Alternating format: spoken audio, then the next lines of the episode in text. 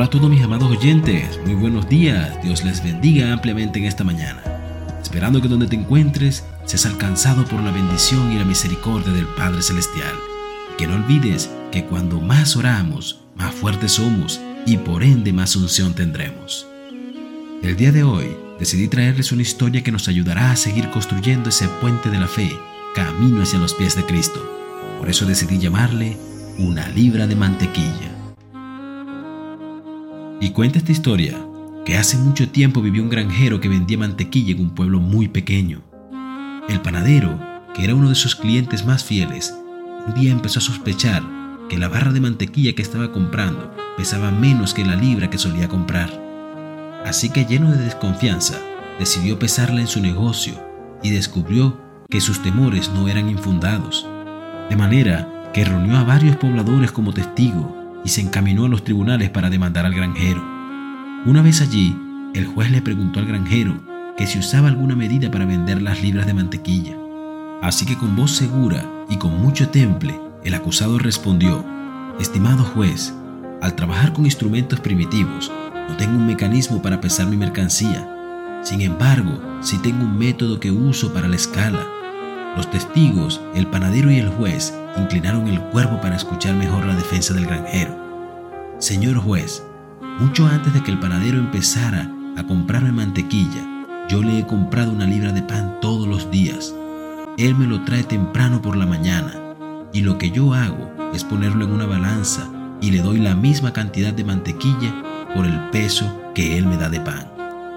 Todos, al escuchar estas respuestas, inclinaron el cuerpo hacia atrás y miraron de forma despectiva al panadero. Este decidió retirar los cargos y nunca más se quejó al respecto del peso de la mantequilla. Y fíjate, amado oyente, que la palabra de Dios dice en Gálatas 6 del 7 al 8, No os engañéis, Dios no puede ser burlado, pues todo lo que el hombre sembrare, eso también segará. Porque el que siembra para su carne, de la carne segará corrupción, mas el que siembra para el espíritu, del Espíritu segará a vida eterna. Y claramente en esta historia podemos ver una reflexión bastante notoria, y es que de aquello que damos, así mismo recibiremos. Sin embargo, si observas en detalles con los ojos del Espíritu, divisarás que el panadero representa nuestra vida y el granjero representa nuestros deseos, ya sean carnales o espirituales. De tal forma, amado oyente, que en nuestra vida cristiana, a medida que avanzamos, tenemos la oportunidad de ir abriendo camino hacia nuestro destino. Y es tu deber como hijo de Dios en sacar los ojos del mundo y ponerlos en Cristo. El problema es que a veces estamos más pendientes de querer evidenciar tangiblemente con nuestros ojos lo que hemos podido lograr. Por eso cuando somos cristianos y caminamos en la luz de Cristo, buscamos a nuestro alrededor el fruto de nuestras bendiciones, llevándonos a pensar dónde está la casa que tanto anhelado, la esposa que tanto esperado, dónde está el trabajo bien remunerado o ese negocio sustentable en el que he querido montar. Nos hacemos tantas preguntas que solemos crear nosotros mismos interrogantes como, ¿será que Dios está trabajando aún en mi bendición? O tal vez necesita seguir procesándome aún. Pero lo que pocos se preguntan es, ¿qué estoy haciendo yo? ¿Y cuánto de mi tiempo le estoy brindando a Dios para obtener aquello que he querido?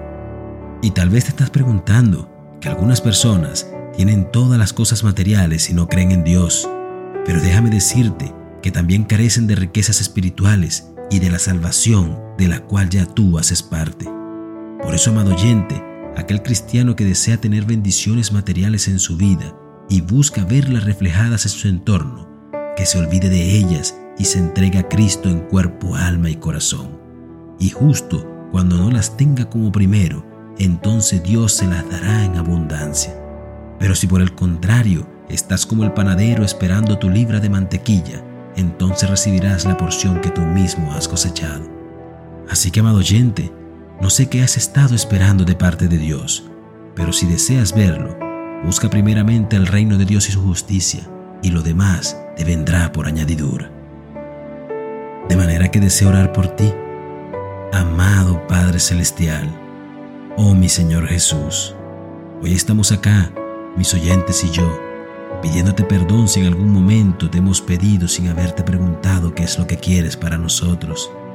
Sé que muchas veces queremos llevar la rienda de nuestra vida y otras tantas queremos condicionarte a nuestros propios deseos. Pero hoy reconocemos que nuestros frutos serán el resultado de nuestro esfuerzo y que por más conocedor que sea de tu palabra, nada hago si tu presencia se aparta de mí. Por eso, amado Rey, hoy dejo mis deseos y proyectos en tus manos y pongo primeramente mi mirada en ti para que todo lo venidero pase por tu aprobación y venga siempre autorizado y dado por ti, mi amado Señor Jesús. Amén y amén. Que tengas un maravilloso y hermoso día. Dios te bendiga.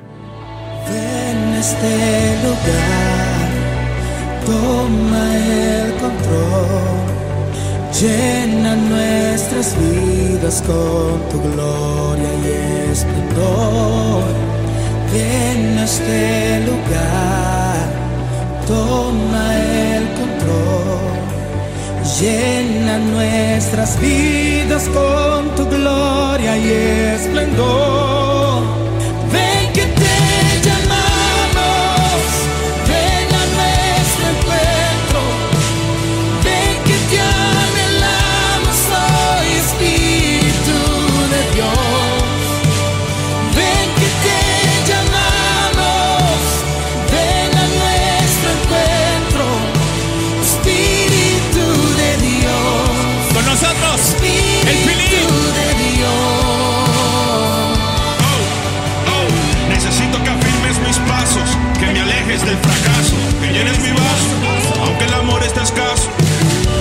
Vives dentro de mí, por eso hay activo la gloria que llevo.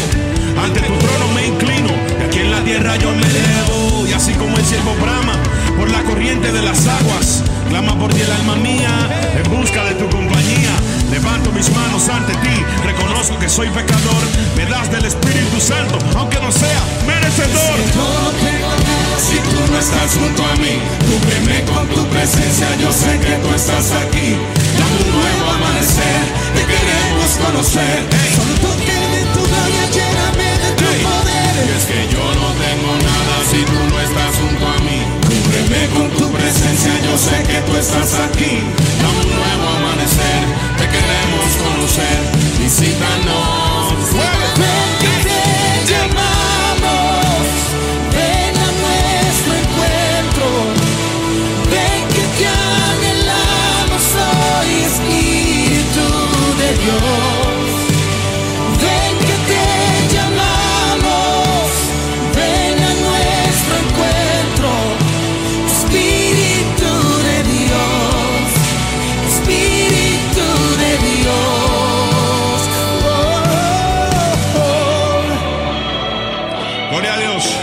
Ah, Señor, mira tu creación que te brinda adoración.